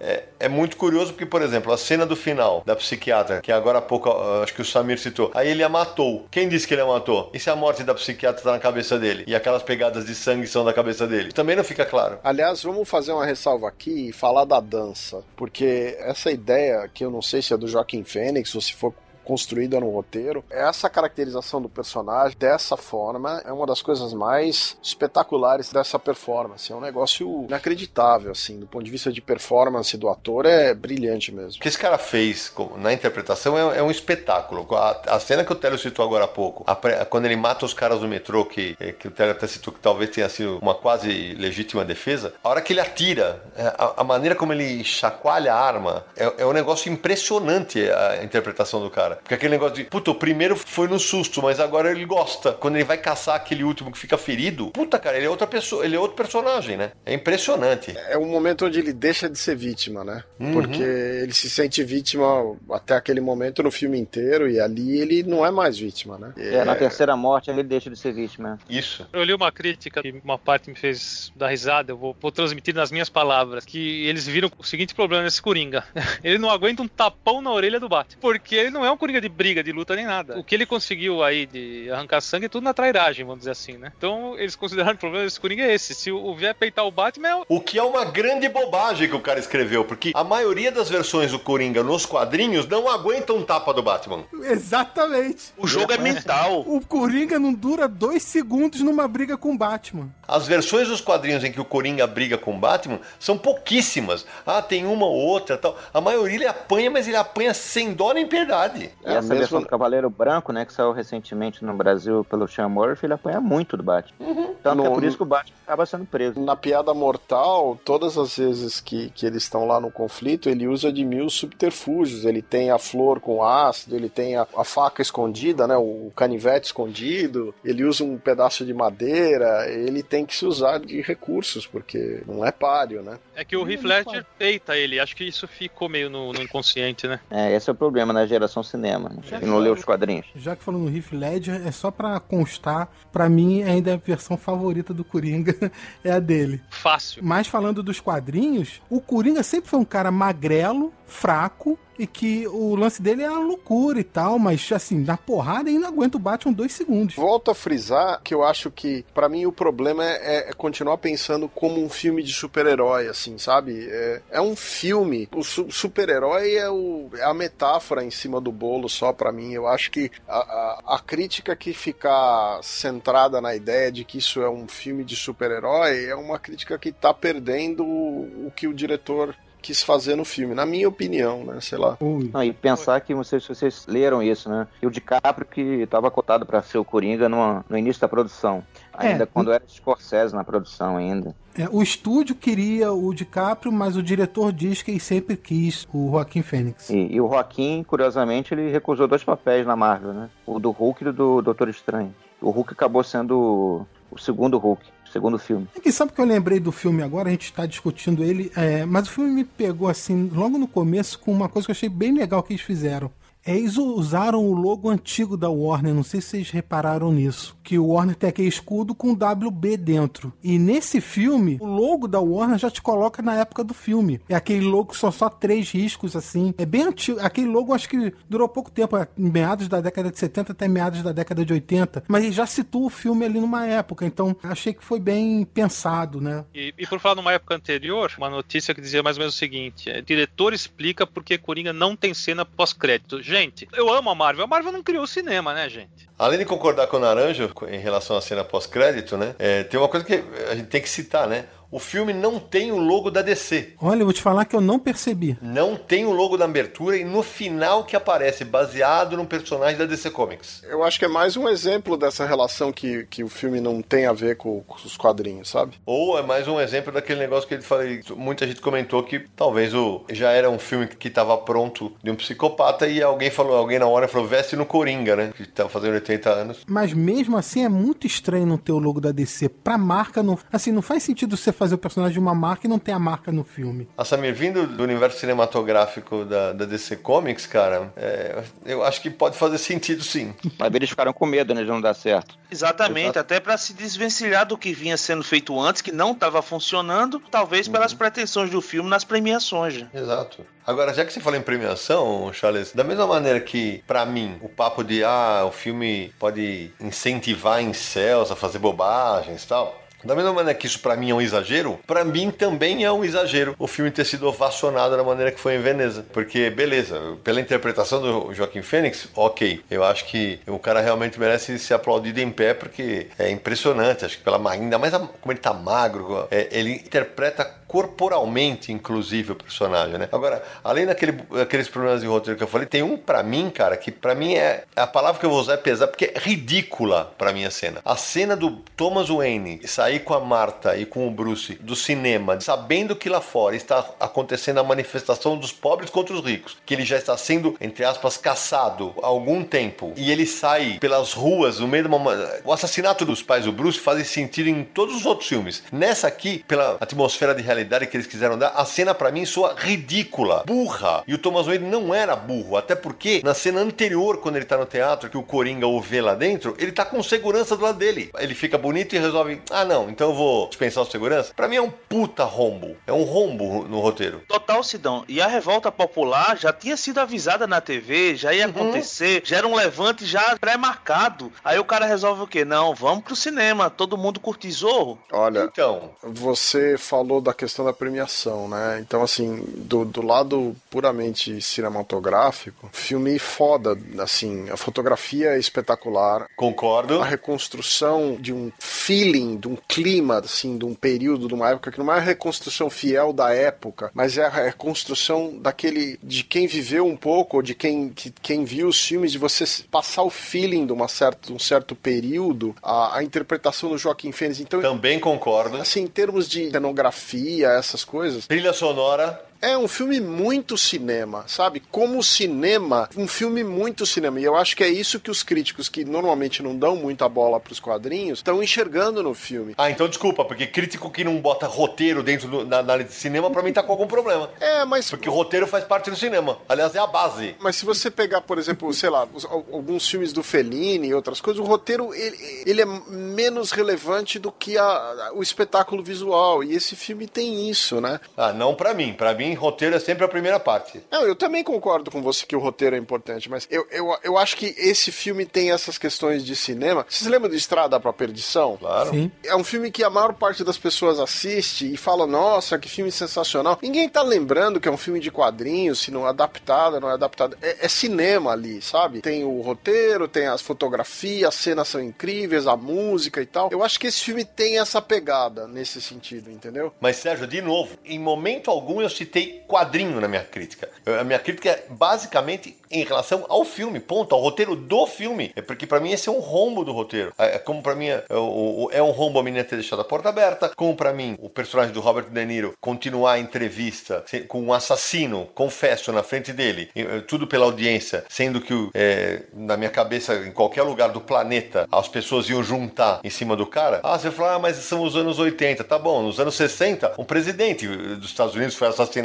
E eles sempre tiveram essa neura com segurança. Então, e- esses três momentos. E outro, e tem mais um outro momento que pra mim é bizarro. O Bruce Wayne, mesmo antes, mesmo antes dos pais dele serem mortos, ele nunca foi um idiota. Aí vem um cara do outro lado do portão, pega no rosto dele, faz um sorriso na boca dele e o moleque fica lá, ah, puta que pariu, velho. E ainda ele tá brincando lá perto do. Tem uma mansão de 3 milhões de, de quilômetros quadrados lá, ele vai brincar perto do portão e o guarda-costas barra babá barra mordomo dele, que é o Alfred, tá distraído o quê? Vendo o celular? Que na época não existia? Eu nem discuto com você que essas são quatro momentos do filme onde existe aí, digamos, um, um pouco da, da mesma suspensão que tem que existir quando se assiste algum filme que tem um exagero numa cena de ação, sabe? Que o carro dá aquela voada. Aham. Então, é esse tipo de exagero. Agora, tem duas dessas cenas que incomodam você porque você conhece o Thomas Wayne. Ou você conhece o Bruce Wayne. É, na- na- Não, eu, Sérgio, os meus filhos não se deixaram tocar por um cara, por um cara estranho. Pergunta pro Télio se a filha dele deixaria ele tocar no- no- quando tinha 10 anos, um cara estranho pôr a mão no rosto dela. Isso, é- isso é realidade, velho. Pergunta pro Charles se o Miguel, que tem, o filho dele que tem 6 anos, 7 anos, se ele deixaria o cara tocar. A gente ensina a- as crianças, ó, se o estranho tocar em você, você sai. eu acho que esses são pontos fracos do filme, mas não são pontos ah, que destroem do resto da experiência. Esse é o meu. Não, não, não destrói. Tanto é que pra mim é um bom filme, mas pra mim é, é algo que eu, eu jamais aplaudiria um filme em pé com um filme que pra mim esses, esses problemas. Jamais aplaudiria um filme em pé. De jeito nenhum. Eu concordo com todas as suas observações. Eu só relevo um pouco a cena do talk show, porque naquele momento que acontece, é, eu entendo o que você está falando, o pessoal juntar em cima, segurança invadir e tal. No filme até mostra assim, o pessoal dos bastidores falando, para tudo, vamos parar tudo, não sei o quê. E o personagem do Robert De Niro faz o sinal, não, deixa. Isso, o Télio até lembrava disso antes. Não, o personagem do De Niro que, que mandou seguir, porque o cara, o produtor assistente, mandou cortar. E É, o cara ali fez o- pela audiência, acabou se ferrando, né? É, ali ele tava querendo, assim, podia ser entrevista da vida dele, da carreira dele, a audiência nas alturas e não sei o quê, porque tava sendo revelado o assassino ali naquele momento. Can you introduce me as Joker? Ninguém achou engraçado o nome do personagem ser Arthur Fleck, que abreviando daria Affleck, que é Ben Affleck que faz o Batman? E eu não tinha pensado nisso. Eu achei curioso. Eu tava vendo também, tem várias cenas que o cara homenageia alguém, né? O, no início do filme, quando o, o Arthur Fleck tá seguindo a, a mulher lá na, pela rua, stalkeando a moça, ele passa por uma rua chamada William Street. Já disseram que é homenagem ao Bill Finger. Ah, esse tipo de coisa deve ter.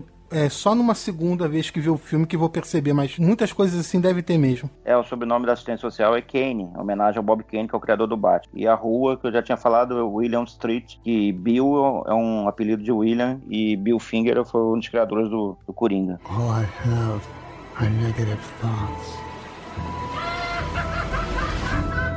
Vocês acham que o Joaquim Fênix tem chance no Oscar? Acho. Pô, pra mim é dele. Porque seria curioso, né? Porque seria a segunda vez na história do Oscar que um personagem dá a estatueta duas vezes para dois atores, né? A primeira É, vez onde- foi o Corleone lá nos anos 70, que o Marlon Brando e o próprio De Niro, que a gente falou tanto aqui, ganhou. O Marlon Brando como melhor ator e o De Niro como coadjuvante. E agora inverteria, né? Se o Heath Ledger ganhou póstumamente como coadjuvante e o Joaquim ganharia como principal. É, Ainda tá muito longe, na verdade, do Oscar em si, né? Então a corrida ainda tá esquentando. Mas acredite se quiser, um dos maiores adversários do Fênix esse ano é Adam Sandler. É, É mesmo? disso. É, porque ele faz um papel sério, né? Exatamente. Ele já fez um papel sério no filme do Paul Thomas Anderson um tempo atrás, né? Que é um papel até bem bom. Isso, Embriagado de Amor, o nome do filme. Isso. É, é nessa época do ano que começam a sair os filmes favoritos à premiação. Então agora que a gente vai começar a ver mesmo é, os adversários, os concorrentes. Mas certamente ele estará entre os cinco. Eu não assisti ao filme do Tarantino, mas eles falaram que o DiCaprio também tá muito bem, né? Muito bem no filme. E o Sadovski falou que o De Niro também tá cotado pelo irlandês, que nem estreou ainda. Netflix, em breve. É, que aí é outra coisa, né? Aí é um filme de máfia que eles adoram, com um elenco que eles adoram, com o diretor que eles adoram. Vai ser super indicado, eu acho. Mas eu acho que o filme do Coringa vai receber indicações, além de ator, vai receber talvez uma indicação de fotografia ou de direção, talvez até de trilha sonora, de música, né? É, a trilha sonora ela, ela impacta muito, muito. Nos momentos de loucura dele, o cacharam tudo muito bem encaixado ali, por isso que é uma experiência tão intensa assistir esse Não, a filme. cena, a cena que a música That's Life toca é inacreditável, né? É verdade. E é curioso ser Frank Sinatra, né? Não, eu acho que é, é uma coisa que você não associa com esse personagem em nenhum momento, é, com nenhum desses filmes, com nenhum desse clima. Então a escolha dessa música é curiosa e você coloca ali e ele se encaixa tão perfeitamente, né? Eu acho que é mais porque a música diz mesmo, né, lá vem o palhaço, então, ou entre o palhaço, alguma coisa do tipo. Então, encaixava no palhaço do crime, enfim. Pela letra, você diz, né? É. Mas a escolha também de outra música do Chaplin, por exemplo, do Smile, combina perfeitamente no filme, né? Isso sim. Agora tem uma coisa que a gente falou fora do ar é que a gente precisa citar agora aqui, né? É justamente sobre a polêmica do filme, né? Sérgio, você, você citava de coisas nos Estados Unidos, aí na Europa. As três coisas que eu ia citar são o seguinte: eu sei que nos Estados Unidos, em alguns cinemas da rede AMC, se não me engano, algumas pessoas não puderam entrar no cinema porque estavam sozinhas. Então só estava entrando famílias e casais, gente solitária não estava entrando porque eles estão morrendo de medo que vai ter um incidente. Teve um outro cinema que também teve um incidentezinho onde as pessoas estavam uma situação onde de, alguns jovens criaram um desconforto ou, ou porque estavam fumando sem parar ou porque estavam rindo e também teve lá uma situação suspeita, uma coisa assim. E o que eu queria lembrar é que é um fato pouco conhecido, mas é que em 2009 teve um crime aqui na Bélgica, um sujeito vestido como mais ou menos como Coringa, com a cara pintada, com o cabelo pintado de vermelho, com mais ou menos caracterizado como Coringa. Vermelho ou verde? Não, o cabelo parece que estava pintado de vermelho, mas nas notícias de jornal caracterizaram ele dessa forma, né? Diz que ele assassinou quatro pessoas, duas mulheres e dois bebês. Ele foi numa creche ou numa maternidade e realmente assassinou as crianças sem a menor razão e foi condenado em 2013 pelo crime, né? E descreveu de uma forma bárbara e bastante lúcida. Ele, ele não foi considerado louco sabe? Não, não foi um, um, crime onde a pessoa foi considerada insana, não. Ele foi considerado é, ciente do, dos seus atos e tal. Foi um negócio bastante chocante. E foi, o crime foi em 2009, eu acho que foi no ano seguinte de um dos, dos filmes do, do Nolan, eu tenho a impressão. É, e do, eu... falando em Nolan, teve nos Estados Unidos também, lá no Colorado, em 2012 cara que entrou na sessão do filme do. Cavaleiro das Trevas Ressurge. Isso, no terceiro filme. É, é assim, eu acho o seguinte, eu queria dar meus dois centavos sobre. fazer uma reflexão sobre esse assunto, porque a gente vive numa sociedade alarmada, né? Uma sociedade assustada. Às vezes até meio paranoica, né? Um pouco histérica. Eu queria contar uma história rapidinho que eu vi uma notícia, acho que é de um mês atrás, numa rua movimentada de Nova York. O estouro no escapamento de um carro provocou um corre-corre na rua, todo mundo saiu correndo e gritando, e a rua ficou vazia. E eu acho que esse exemplo mostra bem o estado de nervos e de preocupação, de medo mesmo que, que as pessoas estão vivendo, principalmente numa sociedade como a americana, em que o tiroteio acontece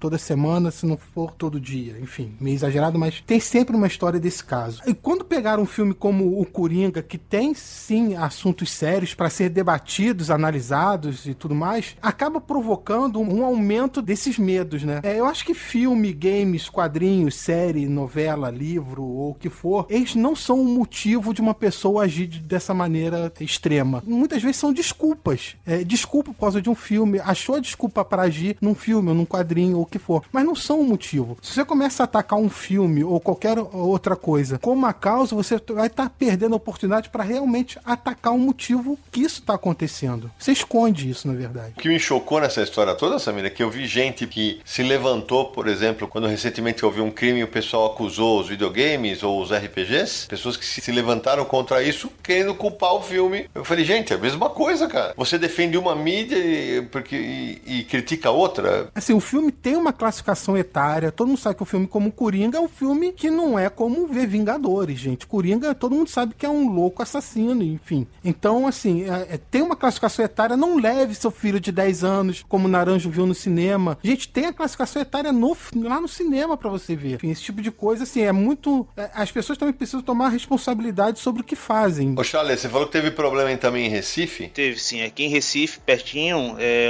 logo na estreia, no primeiro dia de exibição, é, uma pessoa, é, durante a sessão, um rapaz, ele começou a imitar copiosamente a risada do personagem do Joaquim Fênix, e isso começou a incomodar e assustar algumas pessoas que foram se levantando e saindo. Eu entendo, você me falou em exagero, mas eu acho um exagero bem, é, vamos dizer assim, justificável e sintomático dos tempos que a gente vive. Né? Então, é, a mídia, mesmo antes do filme estrear, já fazia algum alarme em relação a isso. É, exército americano, é, rede de cinema recusando a passar filme. Então, reportagem na televisão nacional aqui abordando isso, então assim, a, a população já foi alarmada. Então, ao menor sinal de, de, problema ou de possível problema, que nesse caso de Recife em particular, depois se mostrou que, que, não havia perigo algum, que era uma brincadeira, mas as pessoas estão bastante assustadas. A culpa não é dos filmes, a culpa não é dos videogames, mas eu acho que a culpa é das. Não culpa, mas assim, o problema está com as pessoas. Claro. As pessoas estão mais fragilizadas sim, existem prevalências bem maiores de adoecimentos mentais do que já houve. Então, é, é, reflexo de um conjunto muito maior do que o filme do Coringa ou do que o videogame violento. E eu acho que culpar isso seria de um reducionismo e de um retrocesso absurdo. Eu acho que o filme fala disso quando é, existe aquela questão que ele vai no programa de TV para justificar a atitude dele no programa de TV. Eu acho que assim, é, você estava falando do, dos possíveis culpados, né? Eu acho que existe sim uma de culpa da questão da mídia. Como a mídia representa essas coisas, como a mídia glorifica ou, ou usa para fazer ibope, sabe? De certas coisas. E eu vejo esse, essa questão deixando as pessoas preocupadas. Eu, aqui eu convivo aqui na Europa com o terrorismo é, é diário. Né? Hoje mesmo teve um episódio de terrorismo na Alemanha. Então eu acho que a maneira como a imprensa às vezes se conduz cria essa histeria. E nos Estados Unidos é a questão do tiroteio. Toda hora tem um tiroteio, é na escola, é na rua rua, é no, nos eventos, e, mas a imprensa não colabora também, eu acho, nesse sentido de evitar a histeria, evitar o pânico, sabe, o clickbait fazendo ibope, é, eu acho que tem isso, né? E no próprio filme também a imprensa não é não é um anjo assim, não é, ela é, é certamente culpada por criar o mito do palhaço ali, né? Toda tem a cena do que o Arthur Fleck tá recortando a foto do Thomas Wayne e todas as manchetes dizem que os ricos são os culpados e o palhaço palhaço é o herói e tal. E até no final, quando o cara não quer cortar a gravação, a entrevista, ele é. quer fazer o sensacionalismo, ele quer explorar ao máximo essa é. entrevista. E o filme aborda isso também porque o personagem do Rockin' Phoenix, ele passa o filme todo como um anônimo, na verdade. Ninguém presta atenção nele, naquelas cenas que ele tá lá com a, com a plaquinha na rua, vestido de palhaço, as pessoas ignoram o tempo inteiro, e ele deixa de ser anônimo a partir do momento que ele se torna uma celebridade produzida pela violência. A partir daquele momento, ele é notado. Então, essa questão que a gente está discutindo aqui. No, no, último filme, a gente falou do filme do Tarantino, Sidão falou Leonardo DiCaprio, mas em Era Uma Vez em Hollywood, por exemplo, é, o filme trata do assassinato da Sharon Tate e o Charles Manson, em nenhum momento ele é mencionado no filme de forma direta, e a cena que ele participa não dura dois segundos, e ele praticamente é um, é, não é nem coadjuvante do filme. Então, assim, a figura do, do serial killer, ela não está sendo mais tão ovacionada, né? Então, porque justamente eles são produzidos pela mídia, né? E já que você citou o Charles Manson, é curioso dizer também que ele não matou ninguém, né? Ele não estava na casa da Sharon Tate. Ele foi o mentor da coisa toda. É o poder de persuasão do Charles Manson sobre aquelas pessoas. Porque ele fez com que três pessoas matassem sete, né? Seis ou sete pessoas na casa da Sharon Tate, inclusive ela que estava grávida numa ocasião. Só para fechar esse assunto do, dessa histeria que tá rolando, aqui em São Paulo, o meu amigo o Wagner Laud, o Wagninho, que trabalha comigo e que fez uma parceria recentemente com o Load naquela, no projeto Rap em Quadrinhos, ele foi assistir ao filme, acho que na quinta-feira que estreou, tava com a namorada e a pessoa ao lado dele começou a dar as risadas do Coringa em momentos absolutamente sem nada. E diz que daqui a pouco esse cara desencostou as costas da cadeira, se movia o tempo inteiro. O Wagner levantou com a namorada e foi embora, assim, ver o fim do filme. E eu ia encher o cara de porrada. Ou então o cara me enchia de porrada, porque, puta, imagina o pânico. Agora imagina se um cara como Arthur Fleck, com alguma deficiência, algum transtorno, assiste esse filme, cara vai agir talvez de forma parecida, né? Acabamos de falar sobre o poder de persuasão de assassinos em série, serial killers, mas só frisando que isso é uma característica muito comum em relação ao diagnóstico dessas pessoas que têm esse transtorno de personalidade. Todos são bem manipuladores, sedutores, por isso que deixam tanto estrago na vida das pessoas. Well, no one's laughing now. You can say that again, pal.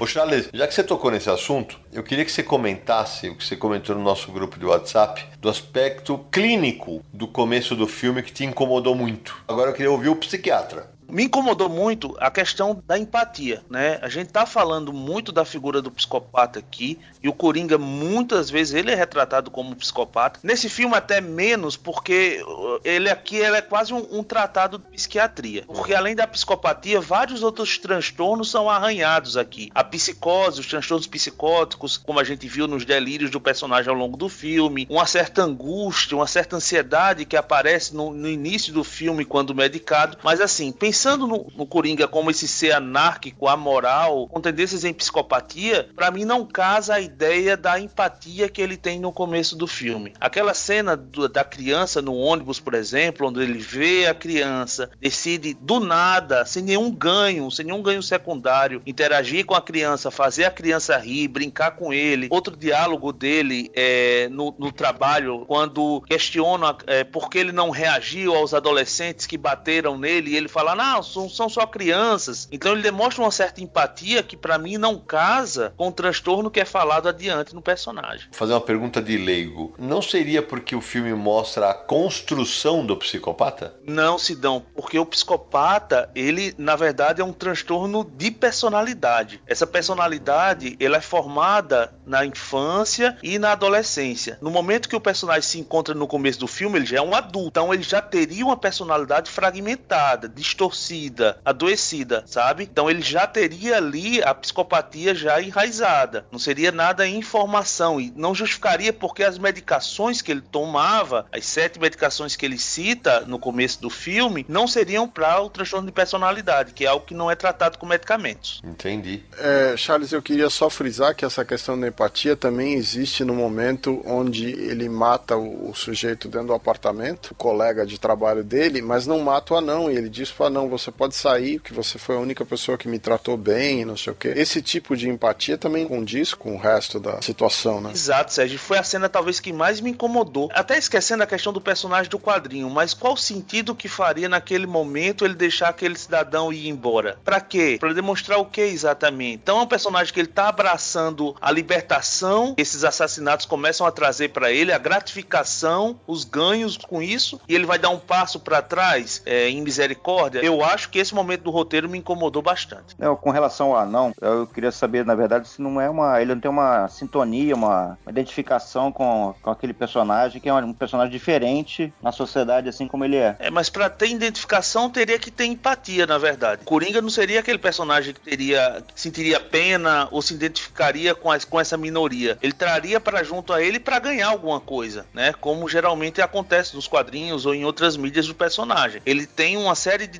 desajustados ao lado dele, pessoas à margem da sociedade, mas para ajudá-lo em seus objetivos, não por misericórdia ou, ou, qualquer outro sentimento positivo. Charlie, mas aí eu tô excluindo o Coringa do quadrinho dessa história. Eu quero saber o seguinte: é, nessa discussão, ele não podia simplesmente liberar o anão porque ele simplesmente porque ele é louco, porque ele tá pirado. Então ele falou: ah, já matei um, vai, você vai embora, porque ele, não, que ele ainda não é um assassino que tem prazer em matar qualquer pessoa. É, é por ele não ter matado o anão que eu acho que ele não matou a vizinha. Para mim é justamente por eu ter achado na minha leitura do filme que ele matou a vizinha e a filha da vizinha é que a história não cabe, sabe, Sidão? Talvez por nós termos interpretações diferentes daquela cena em aberto. É, logo depois dessa cena do anão, mostra e começar a se preparar pro talk show. E toda aquela preparação dele me deu a entender que a ideia dele era se matar ao vivo no programa. Mas era. Então, é, aí eu que queria chegar aí. O lance dele foi assim: ah, você pode ir embora. É que ele fala assim: ah, você nunca me fez mal, então você pode ir e tal. Isso cria uma identificação como o Charles está falando. Mas, tipo, o caso, nem é o caso de falar, ah, pode. É, você não vai embora porque vai me entregar pra polícia. Porque ele não tava planejando viver muito mais. O lance dele era chegar no programa, né? E dar um fim à vida dele no programa. Queria até voltar à cena do talk show, porque para mim foi a cena mais tensa do filme. E poucas vezes eu lembro de ter ficado tão tenso em cena de qualquer filme, porque a partir do momento que ele entra no palco, começa a ser entrevistado até o desfecho, eu fiquei na ponta da cadeira, porque eu não sabia qual ia ser o desfecho. Não tinha a menor ideia. Eu não sabia se ele ia se matar como ele estava planejando. Eu tinha a cena da graphic novel Cavaleiro das Trevas, em que ele mata todo mundo, eu não sabia se ia ser isso, se ele ia matar só o apresentador. Cavaleiro das Trevas é graphic novel.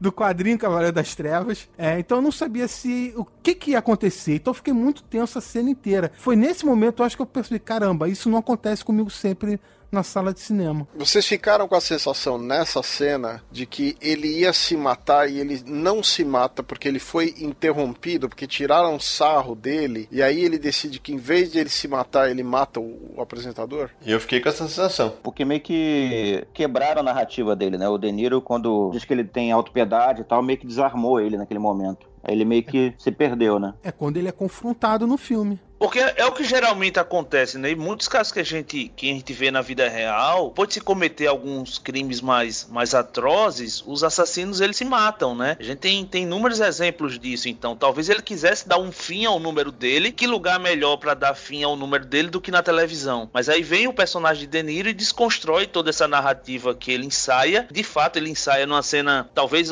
minha cena favorita do filme, foi a cena que ele ensaia como entrar no palco da televisão e tal, mas aquilo é quebrado pelo De Niro, aí o caos impera e aí a gente vê o Coringa caótico aí com lampejos até da, da versão do Heath Ledger. Charles, você falou uma coisa aí me lembrou de outra que eu preciso comentar. Você falou sobre ele ensaiar para entrar no programa, entrar no palco e tal. A gente já comentou aqui sobre Taxi Driver e o Rei da Comédia. Rapidamente eu queria voltar esse assunto só um minuto porque as narrativas se encaixam muito no filme do Coringa. Em Rei da Comédia, que é estrelado pelo Robert De Niro, tem uma cena idêntica. Ele ensaia entrar no palco do programa de talk show que ele quer se apresentar. E tem várias outras coisas que são parecidas. Então, assim, é, o Rei da Comédia tem no Prime Video, se você quiser assistir.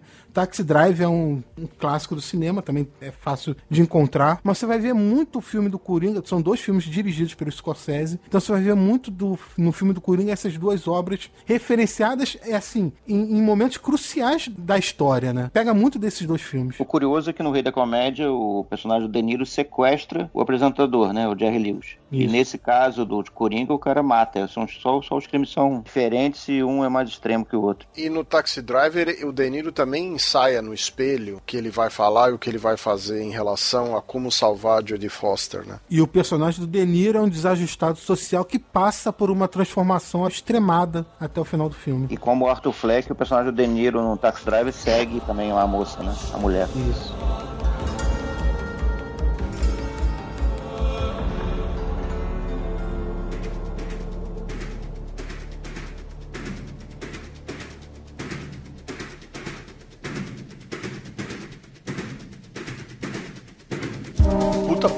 Espetacular, acho que cheio de conteúdo para todos os lados aqui, para todas as vertentes. Então, vamos às notas de Coringa. Lembrando que a nota é de 0 a 5 e vale nota quebrada, né? Você não vai me colocar 3,72, não, pelo amor de Deus, né? Então vou começar pelos convidados hoje. Quem começa dando sua nota de 0 a 5 é Charles Lucena. Que emoção, primeiro programa que eu vou dar nota para um filme. Vamos lá. Apesar de ter, da gente ter elencado aqui alguns problemas do filme, o filme é muito bom. É, é, eu gostei demais e dou nota 4. Telenavega. Vamos lá. É, eu gostei muito do filme, tanto que eu vi hoje pela segunda vez, para tentar ver de novo a interpretação do Joaquim Fênix e babar um pouco mais pelo talento do cara, que eu sou fã já há muito tempo. E minha nota é 5. Eu gosto muito do filme, principalmente porque essa coisa, da, além do Joaquim Fênix, essa cultura do mashup que o Todd Phillips exerce nesse filme, misturar Scorsese e essa coisa de fazer o filme como uma luta de classes e um filme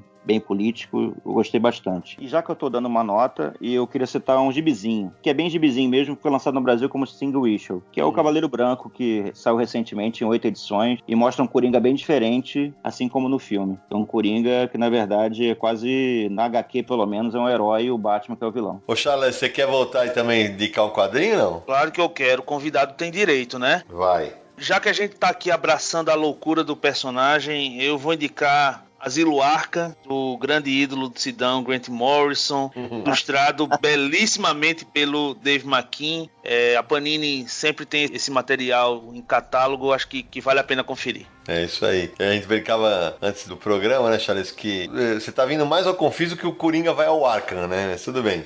Sabina, aliás, sua nota? Bom, as minhas justificativas já estão no debate, então a minha nota é nota 4. E já que vocês estão falando de gibizinho, então não pode deixar passar. É, eu queria lembrar que tem um gibi do Coringa chamado Homem que Ri, que obviamente é uma referência ao filme de 1928 que foi a inspiração do personagem. É uma história escrita pelo Ed Brubaker que reconta o primeiro encontro do Coringa com Batman, acho que é uma boa referência por causa do filme. E aí tem várias outras, Morte e Família, que o Coringa mata o Robin, Piada Mortal, Advogado do Diabo, que é o Batman tentando livrar o Coringa uhum. da cadeira elétrica, porque ele não é o verdadeiro assassino, enfim, tem um monte de coisa aí. Marcelo Naranjo pela interpretação do, do Fênix, eu daria nota máxima. Mas algumas coisas me incomodaram no filme, então minha nota é 3,5. Uh, e para indicar um quadrinho, eu indico o Coringa do Brian Azarello e do Libermejo, que eu acho que é uma, uma, tem um ponto de vista bem interessante essa obra, um quadrinho bem legal. Sérgio Codespot? Olha, é, o filme me deu uma impactada grande no dia e depois pensando muito do filme, depois eu acho que eu fui perdendo um pouco desse, dessa impactada. Eu dou uma nota 4, eu gostei bastante como cinema do filme. Se eu tivesse que dar nota para a interpretação do, do Joaquim Fênix, eu daria 5 para a interpretação dele,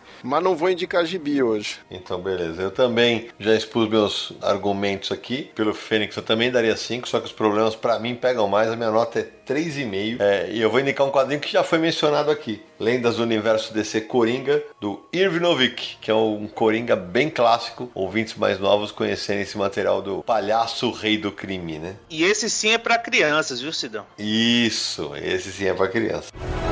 Think this is funny?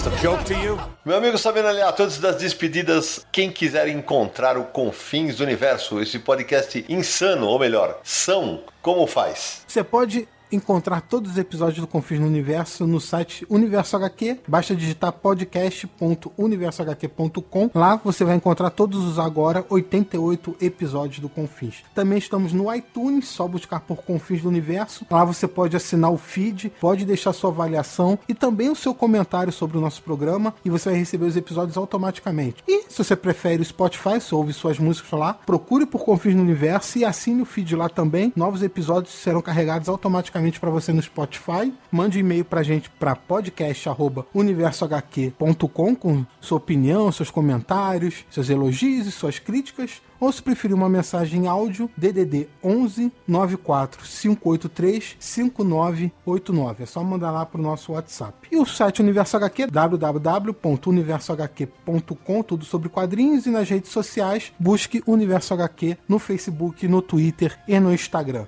Lembrando também, relembrando na verdade, né, a nossa campanha no Catarse, catarse.me barra Universo HQ. Bom, é isso aí. Bom, e antes das despedidas, aquele recadinho para você que está nos ouvindo. Vocês ouviram quase duas horas de papo de seis caras que têm algumas divergências a respeito do filme? Vocês notaram que a gente não se xingou, né? Então, amiguinho, você não precisa xingar o outro amiguinho quando você discordar por causa de um filme de quadrinho, tá bom? É, então, meu amigo Telenavega, uma honra ter você aqui com a gente, já sabe o caminho agora. É, eu sei que você é ouvinte do Confins há algum tempo. Espero que tenha curtido a, a participação e logo, logo você volta para papear com a gente aqui. Obrigado pelo convite, foi ótimo participar e conversar com vocês de forma civilizada sobre um filme de quadrinhos, sobre quadrinhos, que na verdade pode ser muito bem um Elseworld, um filme diferente sobre um personagem conhecido. Obrigado, um abraço. Charles Lucena, meu querido. Bom, como não aprendi a dizer adeus, eu vou mandar um até logo e daqui a dois programas eu tô de volta, pessoal. É muita cara de pau, né, velho? Fala a verdade, o cara já tá se achando, viu? Marcelo Naranjo. Bom, no dia que eu assisti essa paulada que é o Coringa, que foi no dia da gravação desse programa, programa, eu venho aqui, fico sabendo que Ada Sandler vai concorrer ao Oscar por um trabalho sério, eu só posso dizer que eu tô indo dormir em posição fetal. Boa noite, tchau. Sérgio Codespotti. Eu queria agradecer a participação do Telly e do Charles, entendeu? A, a, participação do Naranja, que hoje ficou comedido, era o dia dele fazer várias piadas, né? Mas ele. Não, o filme é muito pesado.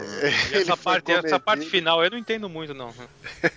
então eu queria agradecer a participação dos convidados e a de vocês aqui, mandar um abraço aí pro pessoal que assistiu o filme. Boa sorte para quem viu o filme. Samir Naliato. Obrigado, Charles. Obrigado, Telly, por terem participado desse episódio. Acho que adicionou muito à discussão. Naranja, queria lembrar que em Cavaleiro das Trevas, o Coringa tem uma fala que é assim: E dizem que minhas piadas são ruins. Acho que você se identifica com isso. Porque na verdade são boas, né, Naranja? Nossa, os oito fãs do Naranja agora estão rolando de rir, né? Tudo bem. Eu termino agradecendo ao Telly, ao Charles, Sérgio, Samir, Nara, é, todo mundo que nos apoia e que possamos continuar a ter adaptações de personagens dos quadrinhos nos mais diversos estilos, sem qualquer censura ou tentativa de censura. E que um dia a gente possa rir disso tudo, mas rir de maneira sadia. E a gente se encontra no próximo episódio de Confins do Universo! Where are the clowns? Send in the clowns. Don't bother, they're here.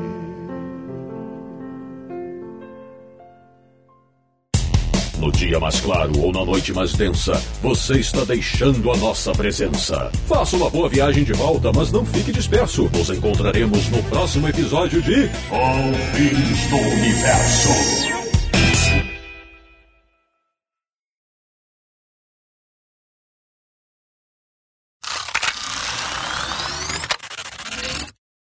Rapidinho, Charles, só pra Eu falar queria- uma coisa rápida. Tá. Vai, vai. É que eu queria puxar o do, do naranjo ainda, pra não se perder. Vai puxar o do Naranjo mesmo assim? Opa, não. Já foi você. Entreguei um segredo nosso, naranjo, agora. É o segredo do morcego, hein? Cuidado.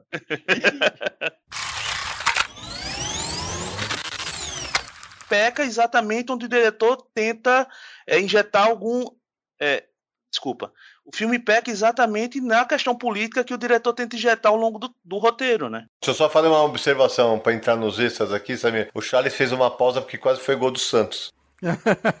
Acertei, Charles? Eu, eu não queria conversar sobre isso mais hoje.